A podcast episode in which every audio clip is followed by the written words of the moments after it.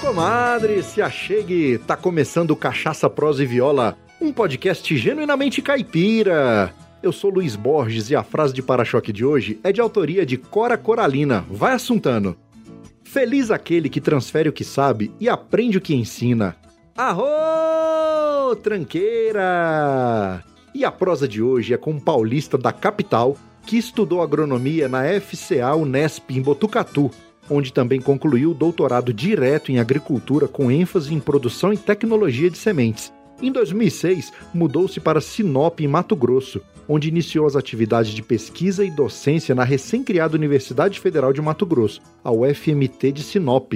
Hoje ele lidera o grupo de pesquisa em sementes de grandes culturas, gerencia o laboratório de análise de sementes, coordena o curso de pós-graduação Lato Senso em sementes e ainda arrumou tempo para produzir o Mundo Agro Podcast. E sem mais delongas e com muita sede de conhecimento, trago à mesa do Cachaça Prosa e Viola, professor Rogério Coimbra. Seja muito bem-vindo, meu caro. Ô, grande Luiz, é um prazer enorme poder estar aqui compartilhando com você esse podcast que eu sou fã de carteirinha. Você conseguiu reunir três coisas que eu gosto demais, né? Falar, professor que não fala, tá mentindo. Eu falo mais do que a boca. E uma boa cachaça e uma viola não tem como dar errado, né, Luiz? É um prazer estar conversando com você aqui. Sou seu fã e de antemão já quero parabenizar você não tem um podcast, você tem uma obra de arte, viu, Luiz? Você que é isso, meu amigo. Muito obrigado. Fico feliz com as palavras e dizer aí para você também que já sou ouvinte do Mundo Agro desde o começo lá, quando eu fiquei sabendo do Mundo Agro, logo que a gente entrou para Rede Agrocast, eu tenho acompanhado os episódios, tenho aprendido muito a respeito do, do mundo agrícola e do mundo da pecuária, enfim, dessa parte toda de tecnologia que você ensina aí, que tem envolvida no meio do agro e também sou muito fã do seu programa. E é, para mim é uma grande satisfação ter aqui o professor Rogério Coimbra para a gente falar sobre agronomia e também falar sobre produção de conteúdo. Só que antes da gente começar a prosa aqui no programa, Rogério, a gente tem a tradição de moer as palavras. O que, que você me sugere hoje aí para a gente moer as palavras e começar a nossa prosa? Olha, Luiz, eu estudei com muito carinho, viu? e antes de falar o que eu vou sugerir, eu vou dizer para você. Eu sou suspeito para falar do curso de agronomia, né? É, no curso de agronomia é um curso tão fascinante que além de estudar tecnologia, produção, a gente aprende a fazer cachaça, aprende a fazer vinho, cerveja e defumado. Olha aí. Pô, então não tem como o cara dizer que não gosta. e eu tive a oportunidade de passar pela disciplina e onde a gente aprendeu um pouquinho sobre o que, que é o processo da cachaça. E eu tenho na família também, tinha um tio que participou do programa Pro Álcool no Brasil. Ele era engenheiro químico formado pela USP e foi um dos 10 engenheiros que saiu do Brasil, foi para Cuba, depois foi para Suíça e depois foi para a Ilha de Maurícios, na África, buscar tecnologia para implantar a produção de açúcar e álcool no Brasil. E o setor dele sempre era a produção, a fermentação e o, o a destilação para extrair o álcool. Olha só. Então, essa essa história me traz muito próximo da cachaça e ele teve e eu tive a oportunidade de tê-lo ao meu lado na faculdade quando eu estava terminando a graduação. Mas infelizmente ele foi para um, um segundo plano, mas está aqui junto com a gente, tenho certeza. Então, para molhar a palavra, eu trouxe para você aqui uma dica, não sei se você conhece ou não, mas é um presente que eu sempre recebo de um amigão lá de Lavras é a cachaça chamada Bocaina do Sul de Minas. Olha aí. Não a envelhecida em madeira, a branquinha mesmo, e ela desce, mas desce assim suave. Você toma ela, ela evapora na boca e é fantástica, Luiz. Fantástica, viu? Maravilha. Olha só, e eu vou dizer para você, você, Luiz, é, traz tantos ensinamentos aí e ouvindo você num outro podcast que eu também levo aqui no coração, gosto muito, que é o Papo Agro, do meu amigo Neto, oh, do Vitão, Netão. da Arquésia. E no papo que você teve com eles lá, você contou uma história que eu não conhecia também. É. Eu tenho aqui uma cachaça da tal da Umbuia, Imbuia. Umburana. Não, perdão, Umburana. Isso. E eu não sabia que essa essência é a cerejeira. E você me ensinou isso lá, viu? É verdade. Muito obrigado por mais esse ensinamento. que isso, tamo às ordens. Fantástico. E Luiz, se eu puder, eu não sou cozinheiro nem nada, mas eu gosto de dar uma pesquisada. E a cachaça, ela harmoniza muito bem com alguns pratos, com algumas coisas, sabe? Sim. E essa cachaça branca, ela vai muito bem com queijo. Queijo de Minas, um canastra vai bem, mas eu experimentei ela com um queijo um pouquinho diferente, um pouco mais forte e a harmonização é muito boa. Experimenta tomar uma branquinha dessa, se for a bocaina, melhor ainda, com um queijinho brie. Rapaz do céu, eu vou dizer, viu? Não sobra nem pro cachorro lamber. Bom demais. Então é isso aí. Vamos molhar as palavras, é só um golinho, a gente já volta. Um brinde, professor. Um brinde.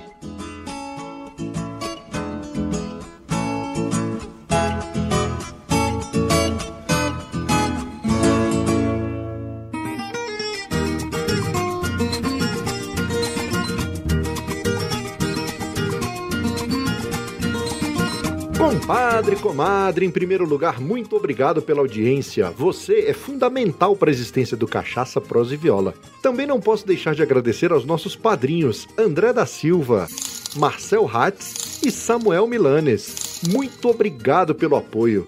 E por falar nisso, para ser um padrinho ou madrinha do nosso podcast é muito fácil. Basta acessar o site cachaçaproseviola.com.br e logo no rodapé do site clicar no botão Quero apoiar. Aí você escolhe a sua recompensa em um valor que caiba no seu orçamento mensal. Assunto é só, com 1,99 você não toma nem um golinho de cachaça no boteco de beira de estrada, mas com esse mesmo valor você ajuda a manter vivo o podcast mais caipira da podosfera e ainda recebe recompensas exclusivas que só os padrinhos e madrinhas têm direito. Me vejo obrigado a concordar com o palestrinha. Já deu uma olhada na lojinha do Cachaça Prosa e Viola? Lá tem camisas masculinas, femininas e infantis. Além disso, nós temos também moletons, canecas e ecobags, todos com estampas exclusivas. Então, tá esperando o quê? Ao comprar os produtos da lojinha, além de sair por aí desfilando cachaça, prosa e viola, você ainda apoia na melhoria técnica do nosso podcast. Agora, você que tem uma marca e acredita que o nosso conteúdo conversa e agrega valor ao seu negócio, mande um e-mail para contato@cachaçaproseviola.com.br e solicite o nosso Media Kit. Para sua surpresa, você vai descobrir que anunciar em um podcast é muito mais eficiente e barato do que você imagina. Quem sabe a gente fecha uma parceria e o seu negócio passa a ser patrocinador do Cachaça Prosa e Viola. E em contrapartida, nós divulgamos a sua marca por esse mundão de meu Deus. E no mais é isso. Vamos pro que interessa, porque a prosa de hoje é um oferecimento da loja Eu Amo Cachaça. Lá você encontra as melhores cachaças e os menores preços do Brasil, e a entrega é rápida e segura para todo o território nacional. E olha só que bacana! A loja Eu Amo Cachaça criou o cupom de desconto CPV10, que dá 10% de desconto para você que é nosso ouvinte. Então não se esqueça, pensou cachaça? Acesse euamocachaça.com.br.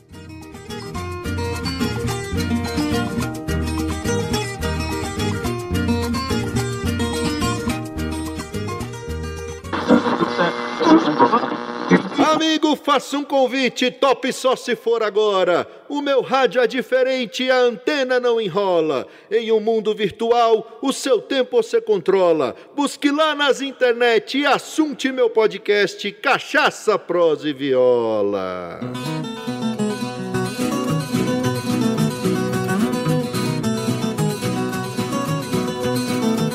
Então é isso aí, meus amigos. Já molhamos as palavras e estamos aqui de volta para prosear com o professor Rogério Coimbra. Mas, professor, lá no começo do programa, você fala que tem três coisas que você gosta demais, que é exatamente o nome do podcast aqui: Cachaça, Prosa e Viola. Posso saber de onde que veio esse gosto? Porque você nasceu em São Paulo, capital, garoto de cidade, tudo. E quando é que veio esse gosto aí pela viola, pelas coisas caipiras? É, eu sou engenheiro agrônomo, né, formado pela FCA, pela Unesp, em Botucatu.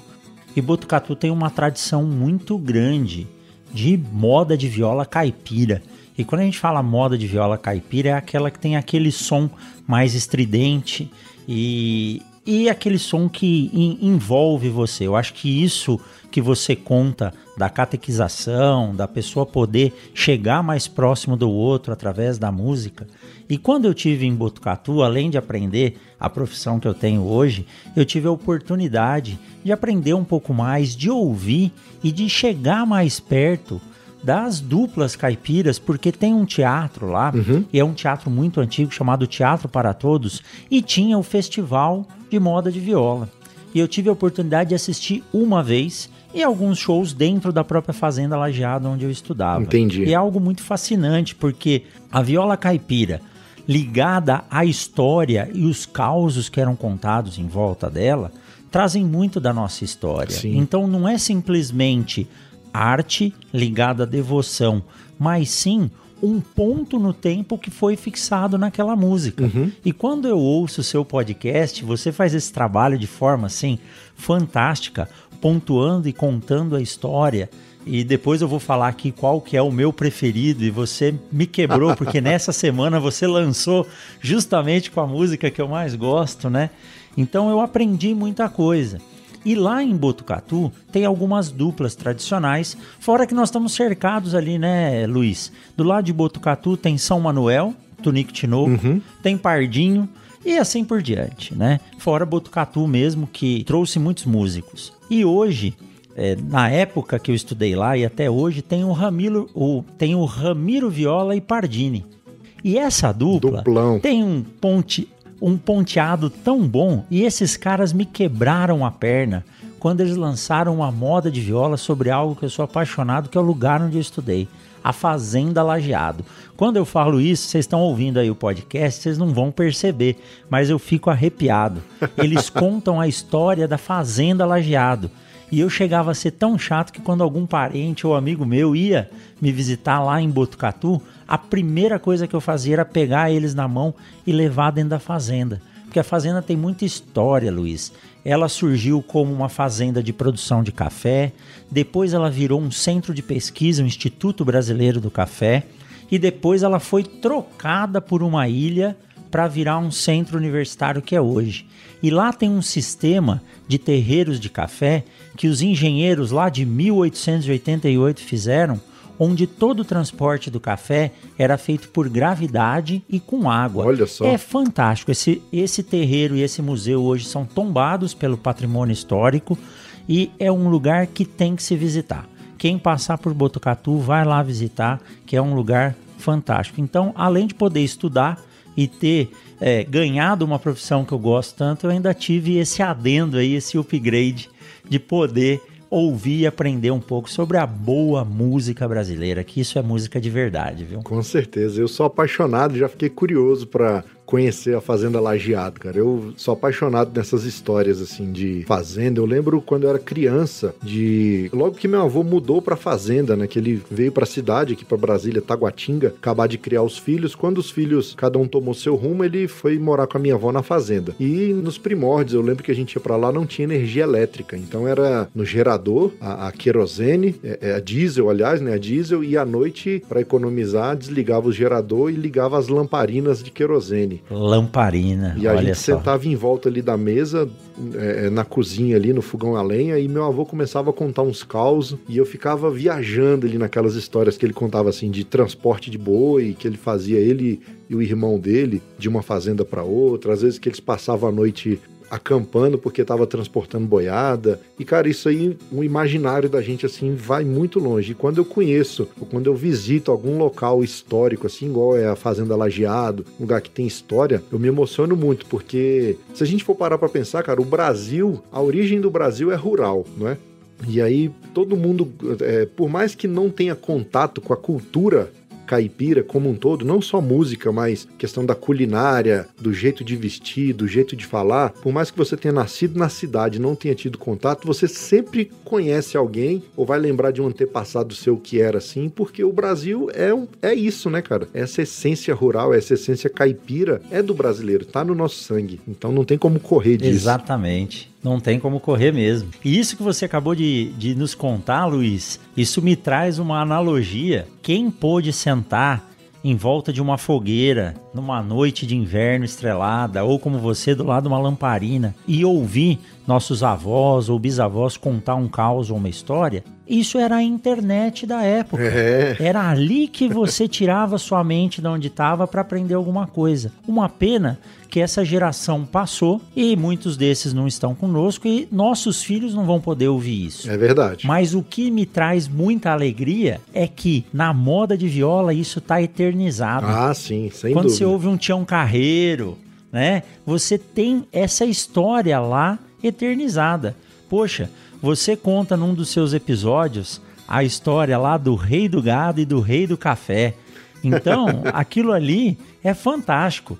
Seja ela verdadeira ou não, ou de onde veio, só quem ouve aquilo consegue se remeter àquele tempo. É verdade. Hoje uma, um moleque hoje não imagina o que que é uma boiada sendo tocada na estrada. O ano passado eu peguei meus filhos, botei no carro e levei lá na Transpantaneira. E demos a sorte de chegar no meio de uma boiada com 800 bois. Olha aí. Eles ficaram vidrados em ver aquela boiada passando. E o, o, o boiadeiro que estava trazendo essa boiada, ele falou: "Ó, Nós estamos rodando 300 quilômetros com esses bois. Olha aí. Então, isso é algo que daqui a pouco ninguém mais vai ver. Exatamente. Então, a moda de viola, ela eterniza isso.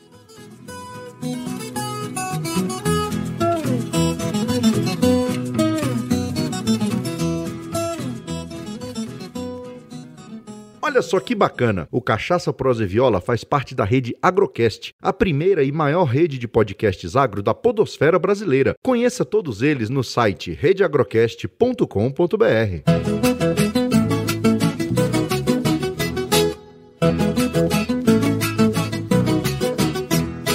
gente acabou se conhecendo ali através da rede Agrocast, né? É um, um- um nicho de podcasts aí que, vamos dizer, é relativamente novo dentro da podosfera, que são podcasts relacionados ao mundo do agronegócio e todas as ramificações que essa ciência tem. E o que que levou você, professor acadêmico, a gravar um podcast? Olha, Luiz, essa história é bem bacana.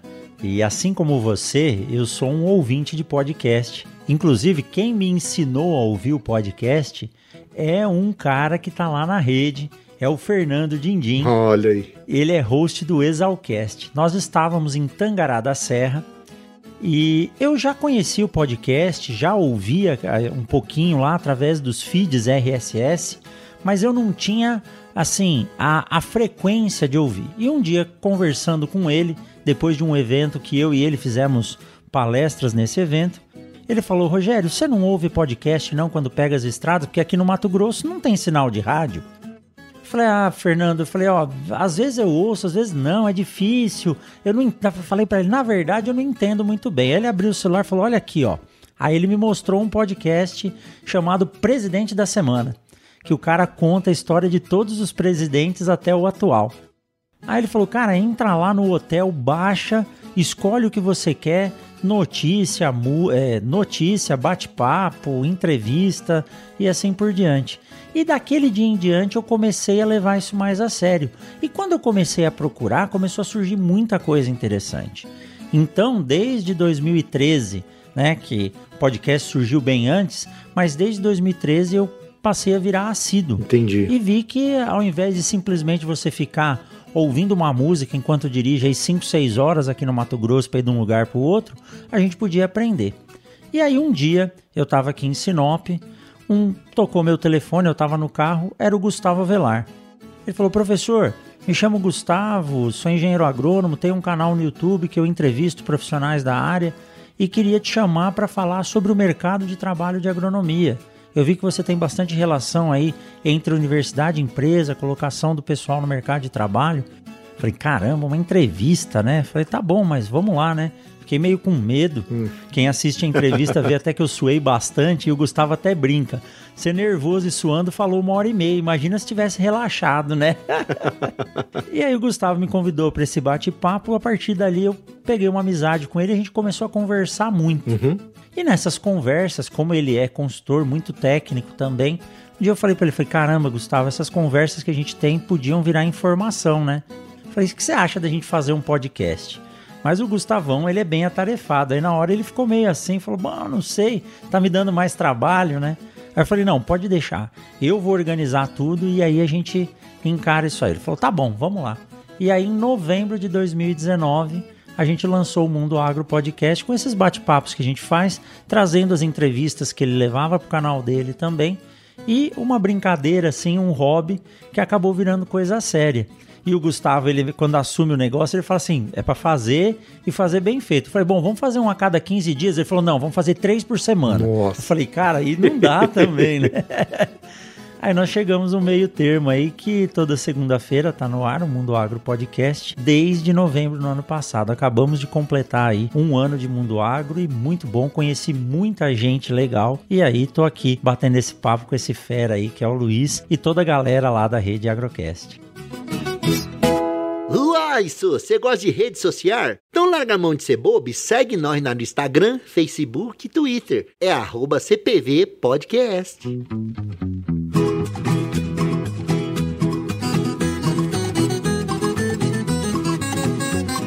Vejo que o seu podcast ele tem uma, uma coisa bem interessante que você busca exatamente essa questão aí de é, é, mostrar o lado da integração da universidade com o mercado de trabalho, que eu acho que isso é um elo muito importante. Né? Afinal de contas, as pessoas entram numa universidade, para muitos, é claro, vão para a área de pesquisa e tudo, mas muitos, a grande maioria, entra no intuito de se especializar e de se adequar e de se alocar no mercado de trabalho. Né? E eu acho que o seu podcast ele faz muito bem esse elo.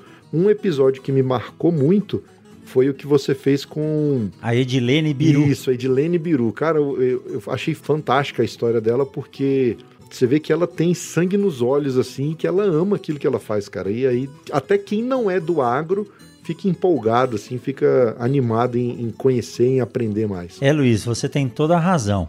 É, um dado para você: de cada 100 alunos formados, apenas seis se interessam pela pesquisa ou docência, que eu já acho até muito, sabe?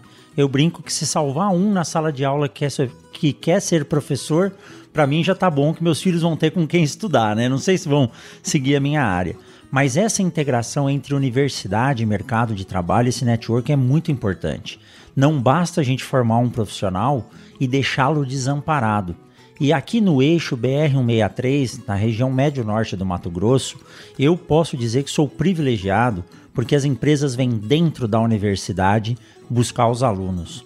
Eles fazem processo seletivo a partir lá do oitavo semestre para levar os alunos já a conhecer a empresa e começar a trabalhar. Eu tenho colegas aí, uh, professores em diversas faculdades e universidades pelo Brasil, e muitos relatam que precisam pegar o aluno e levar até a empresa para ele poder fazer um estágio. Então isso é muito importante. É essa relação da universidade com o mercado de trabalho, ela é importantíssima. Tanto que o Mundo Agro Podcast, Luiz, ele é um projeto de extensão que eu tenho dentro da universidade. Ele está registrado como um projeto de comunicação no agro, dentro de um projeto maior que eu tenho, que é inovações tecnológicas em agricultura, produção e tecnologia de sementes. Fantástico. Então a gente conseguiu unir isso e fazer essa relação e conversar com muitas pessoas. E o que é legal é que eu recebo feedback do Brasil inteiro. Sim. Né? Alunos de outras universidades, pessoas que querem se formar. Outro dia um menino escreveu, falou, professor, estou começando meu curso de técnico, de técnico agrícola e quero fazer agronomia e os bate-papos que vocês me trazem são muito legais. E Luiz, você citou minha grande amiga do coração, a Edilênia Biru. A história dela é uma história de guerreira ela tem sangue nos olhos, ela adora a máquina. Uma vez ela entrou dentro da sala de aula, Luiz, toda suja de graxa, Nossa. da cabeça aos pés, e é o jeitão dela, o jeito que ela gostava de estar. Tá.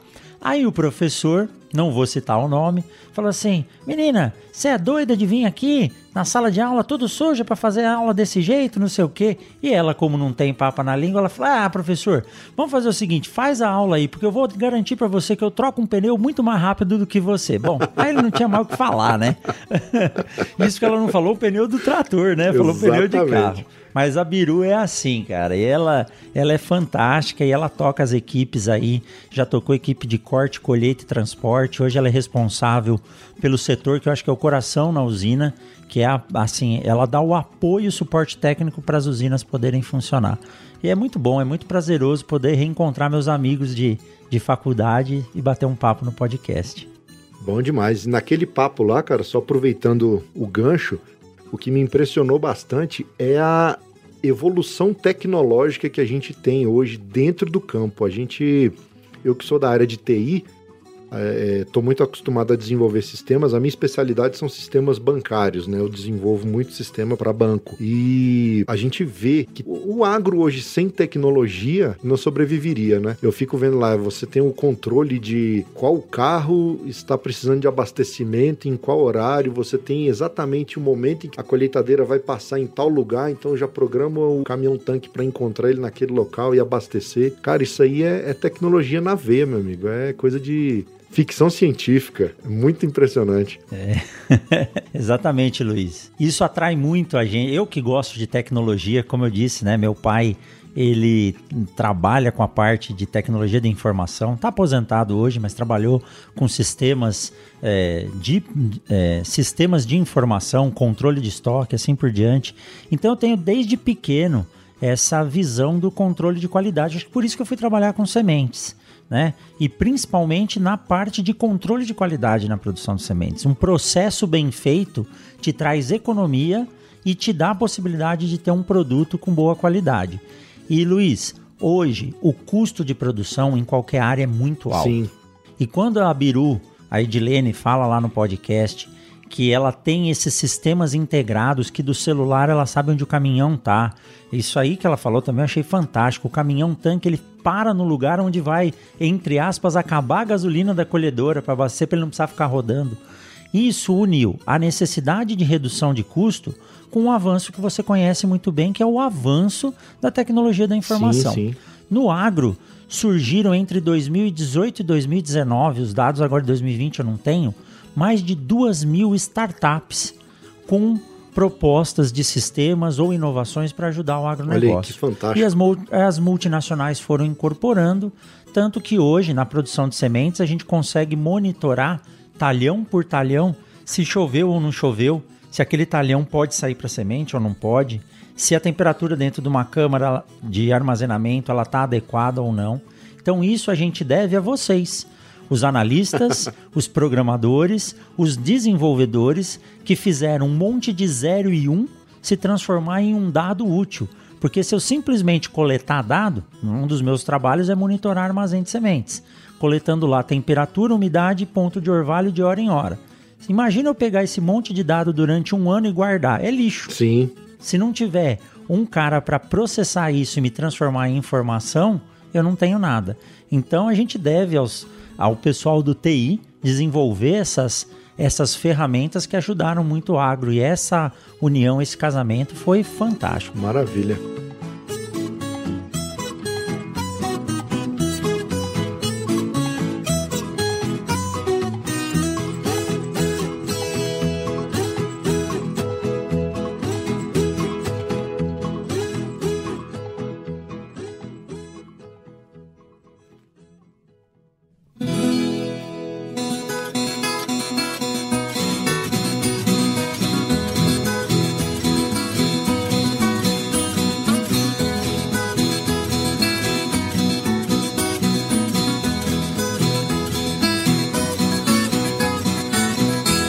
Antigamente a gente via muito o chamado êxodo rural, né? Então a gente tinha muitos filhos de, como eu disse, o, o país ele tem uma origem agrária, tem uma origem rural, caipira, quer como, como a gente queira chamar.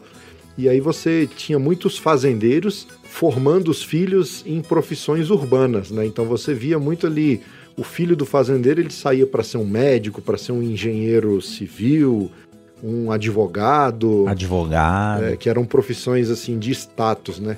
E, e, aí, com isso, aconteceu um êxodo rural. Se, hoje em dia, você de dentro da universidade, com essa visão de mercado e de, de universidade que você tem, você acredita que está acontecendo um fenômeno contrário?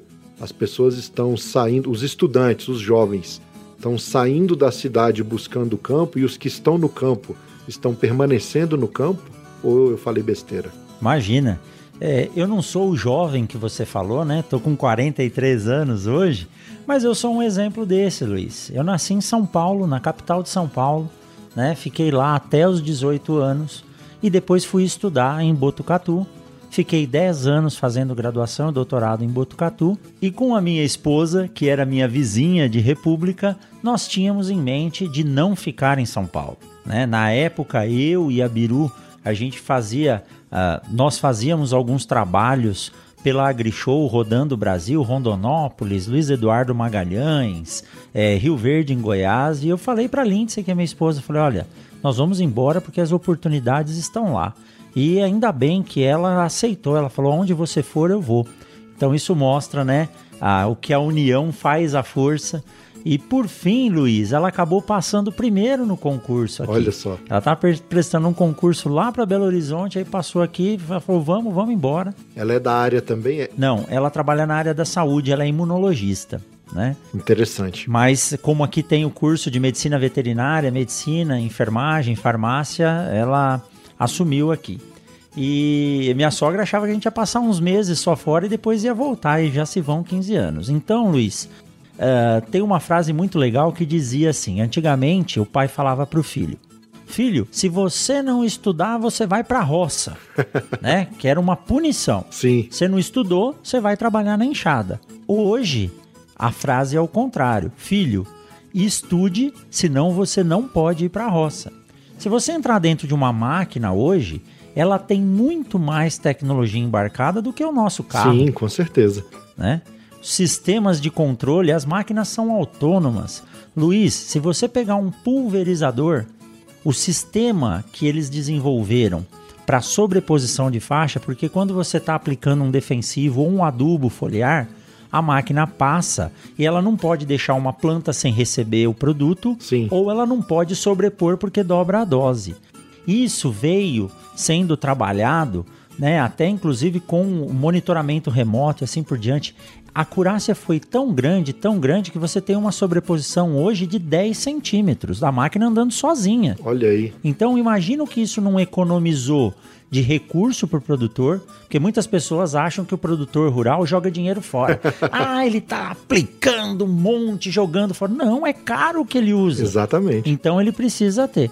Ele precisa ter tecnologia para fazer isso de forma econômica e sustentável. Então, sim, hoje tem muita gente vindo da cidade para o campo para estudar, porque o agro emprega, Luiz. Olha aí, tá vendo? Se eu disser para você que eu tenho taxa de empregabilidade no curso de agronomia aqui em Sinop hoje em torno de 94%, eu digo que cada 100 alunos que saem, 94 saem com a carteira de trabalho assinada. Olha aí, fantástico. Os outros vão trabalhar com o pai ou vão, vão estudar para ser professor, né? Então, emprega muito. Eu brinco que até os ruins começam trabalhando, né? Se depois vai ficar no mercado, a gente não sabe. Então, isso é invertido hoje, sim. É, aí, aí tem o filtro, tem, tem um filtro natural, né? O, os bons permanecem e os, os medianos e os fracos vão ficando pelo caminho aí. É, é lei da natureza. Mas sim, eu acho que, não sei se respondi a sua pergunta, mas isso é, é para vir para o campo hoje é melhor do que morar na cidade. Olha aí, e, fantástico. E quando eu saí de São Paulo, fui morar em Botucatu, e novamente falando aqui da, do, do como é bom a vida no interior, diferente de de você, né, que tem mais essa experiência, eu nasci na cidade, pô, no asfalto. Eu digo que tiravam um sarro de mim porque eu achava que, que jaca nascia no chão, que nem nasce melancia. Eu não sabia que jaca nascia numa árvore. Meus colegas me pegaram e levaram até uma, uma, uma jaca pra, pra ver o que, que era uma jaqueira. Mas no interior, a primeira coisa que me assustou era que as pessoas falavam bom dia. Olha aí. Em São Paulo, se você falar bom dia, o cara pergunta por quê? O que, que você quer? Não. E sabe o que eu, eu, molecão, né? Todo mundo acha que quem entra na faculdade o cara quer curtir. Você sabe o que eu gostava de fazer? Tomar café de domingo de manhã na padaria, lá em Botucatu. Pra conversar com a, com a veiarada, ouvir a história. Isso para mim era fantástico. Eu acordava também. cedo e ia lá. e realmente, na cidade grande aqui, na, na, nos grandes centros, a gente perde muito isso, né? Essa questão de o tempo de você estar tá ali, de você ir numa padaria, tomar um café, trocar dois dedos de prosa com alguém e tal. E isso é fantástico. Eita, nós! Quer fazer parte do nosso grupo de ouvintes do Telegram? Para participar, é só clicar no link que está no post desse episódio.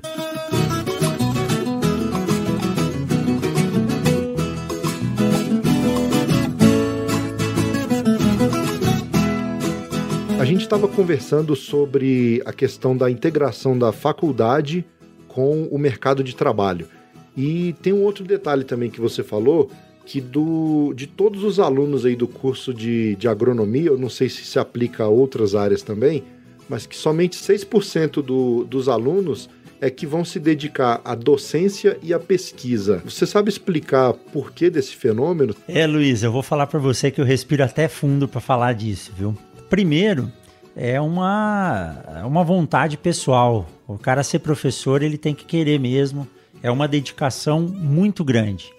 Você estudar para tentar ensinar, embora muitas vezes a gente mais aprende.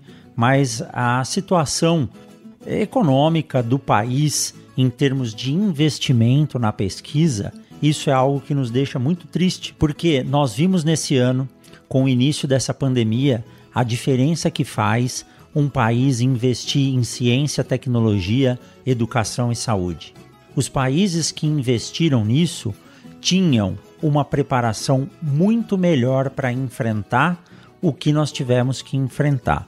O grande problema é que essa pandemia ultrapassou os limites. As vacinas, como eu disse a você, minha esposa é imunologista.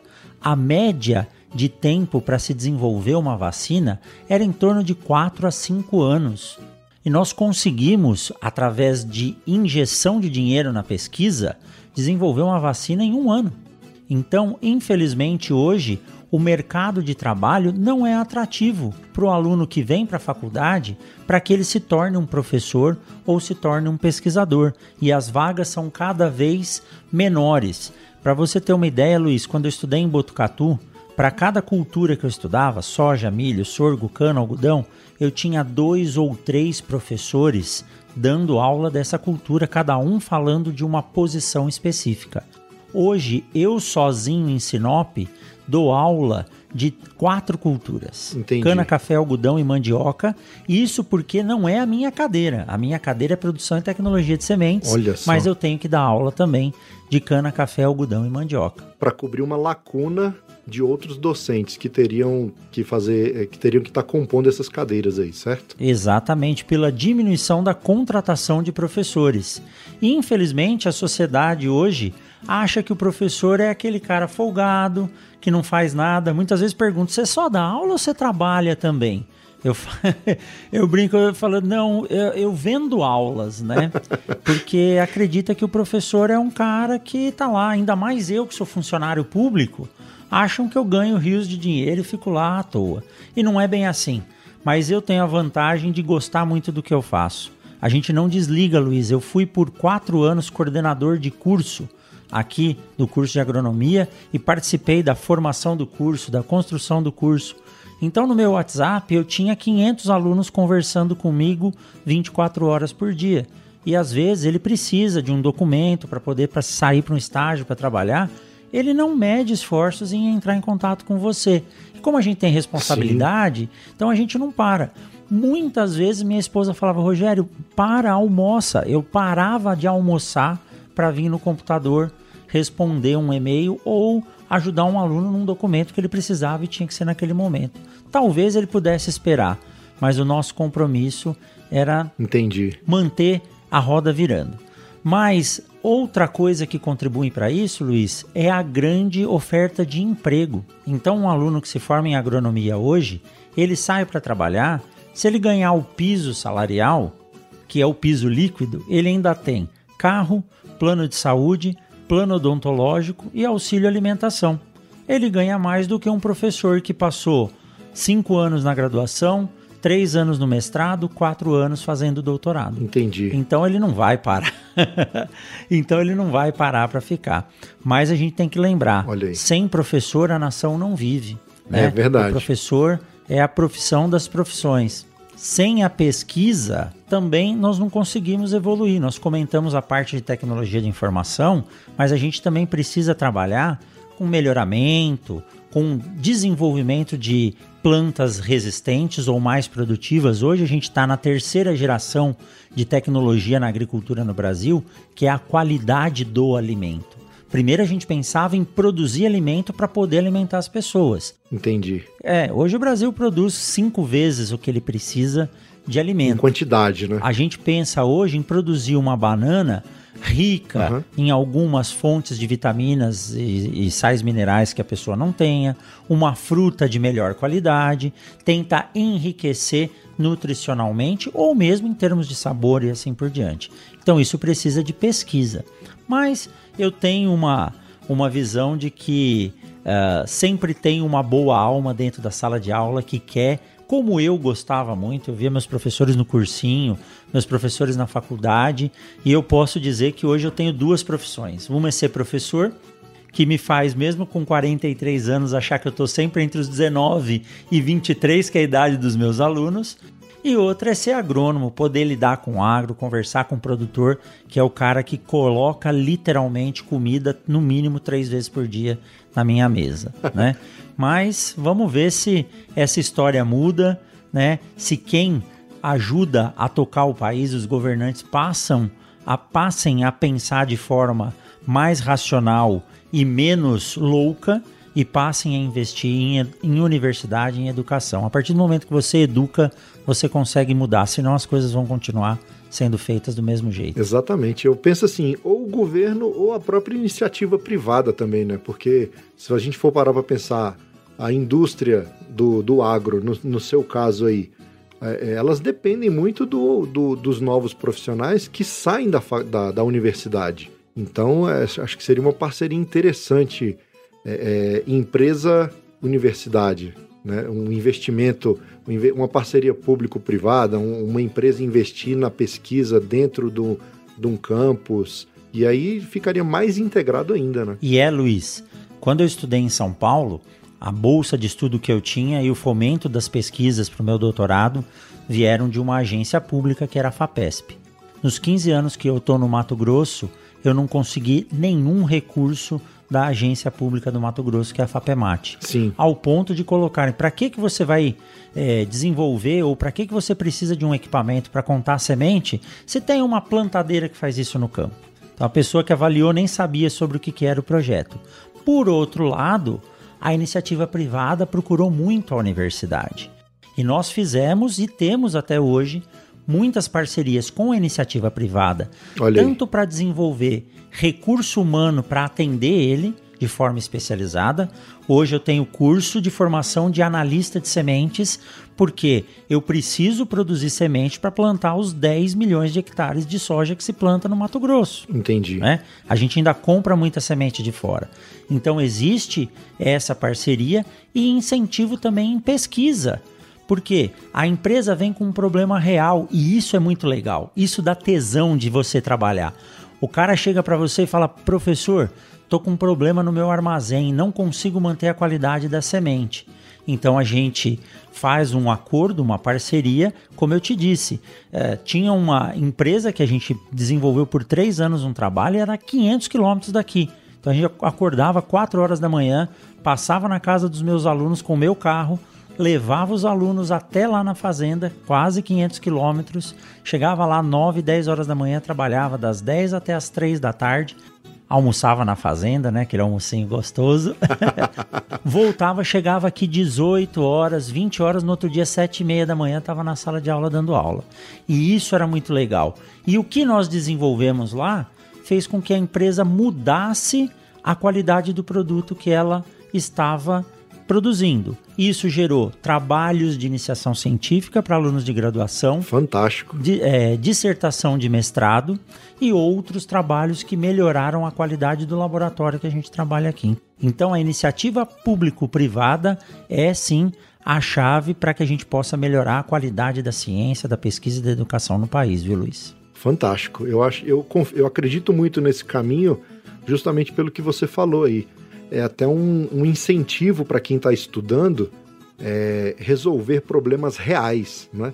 Ou seja, você, você é, é igual a gente fala mesmo de menino. Às vezes a gente criança na escola aprendendo logaritmo, aprendendo aquelas fórmulas lá sem saber aonde e quando ia aplicar aquilo. E aí quando você aproxima a pesquisa da prática, ou seja, você está pesquisando para resolver um problema real, eu acho que isso aí dá um gás maior para a pessoa, porque ela, ela se sente um resolvedor de problemas, né? Então ela fala, cara, eu tenho que conseguir a solução para isso aqui, porque vai melhorar a vida, a, a, o dia a dia de muitas pessoas lá do outro lado. Então, eu acho que isso é fundamental para dar sentido naquilo que a gente está fazendo, naquilo que a gente está produzindo. Quando você vê o resultado, né? Ou você pelo menos almeja enxerga alguma coisa na frente, assim, de resultado. Acho fantástico. E aprendendo na prática, você não esquece mais. Ah, os alunos que, que andam com a gente por aí, eles gostam muito. E aí chega na hora de trabalhar, ele fala: Putz, eu já vi isso quando eu fiz lá naquele trabalho, assim por diante. Então, Sim. a atividade prática é fantástica. Eu falo que tem três pilares na, na universidade, Luiz, que o aluno tem que seguir. Primeiro é assistir aula. Exatamente. Venha com sono, venha bêbado, mas venha na minha aula. Sim. Né? O segundo é fazer estágio. Faculdade não é que nem escola, que você vai de manhã, volta, faz. Não, tem, você tem que fazer estágio. Aqui em Sinop tem a própria universidade, nós temos a Embrapa e uma, um 63 com um monte de, de empresa para poder trabalhar.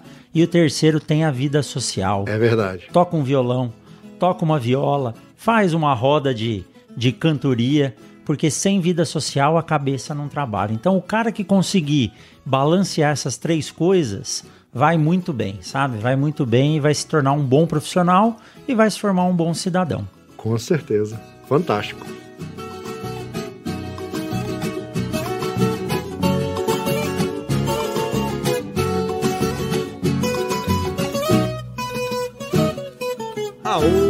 Modão cabeceira. Para ouvir essa e todas as modas que já tocaram aqui no podcast, é só assinar as playlists Cachaça, Prosa e Viola no Spotify ou no Deezer.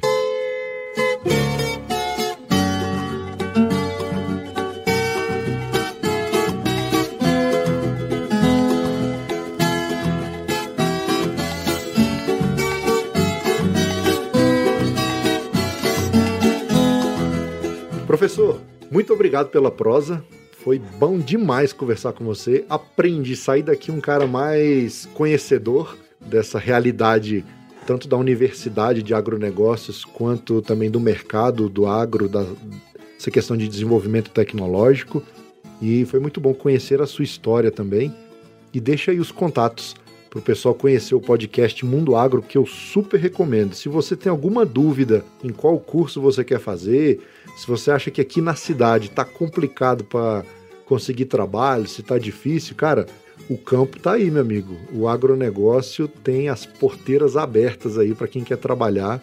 Mas quem tem que trabalhar muito, não é pouco não, né, professor? é isso aí.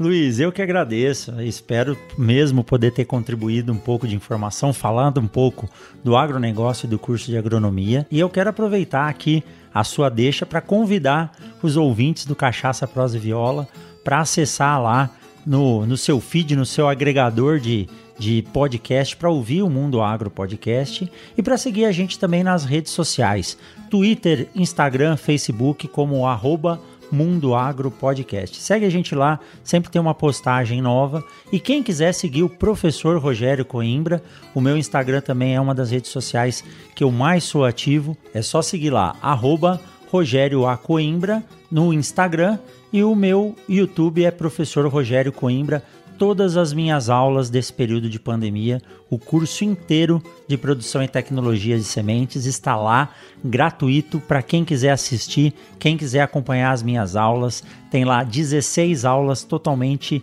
publicadas e prontinha para quem quiser aprender um pouco sobre tecnologia e produção de sementes. Brigadão, viu, Luiz? Eu que agradeço e olha aí que maravilha, que oportunidade para a pessoa conhecer. Eu recomendo demais e pode deixar que todos esses links aí das redes sociais do podcast vão estar tá no post aqui do Cachaça Prosa e Viola e eu reforço o convite. Você que é meu ouvinte aqui do Cachaça Prosa e Viola, corre lá no Mundo Agro Podcast e escuta que você não vai se arrepender. E além dele, tem também todos os outros podcasts da Rede Agrocast. Então procura no seu feed aí, Rede Agrocast, e você vai encontrar lá a primeira, melhor, maior, mais bonita rede de podcasts do agronegócio do Brasil. Hoje somos 10 podcasts, todos relacionados a alguma coisa do agronegócio, e o Cachaça, Prosa e Viola lá no meio, levando entretenimento e moda de viola pra galera. É isso aí, Luiz. Muito obrigado. Eu que agradeço, professor. Forte abraço. Nos vemos por aí. Tchau, tchau. Valeu, tchau, tchau.